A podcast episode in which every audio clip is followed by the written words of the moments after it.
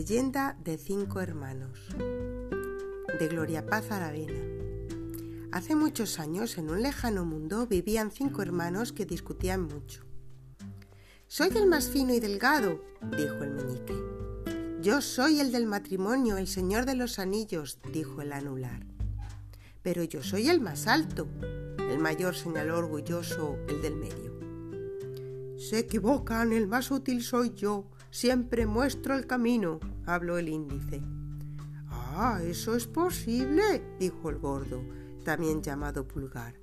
A mí los niños me usan para la play y las consolas. Pero ¿sabéis una cosa? Juntos hacemos maravillas, agregó.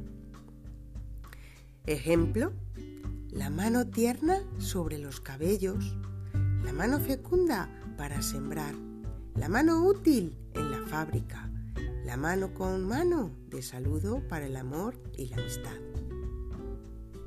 Besos. Y ahora unas preguntitas. ¿De qué estamos hablando? ¿De los dedos de la mano? ¿Para qué servían todos juntos?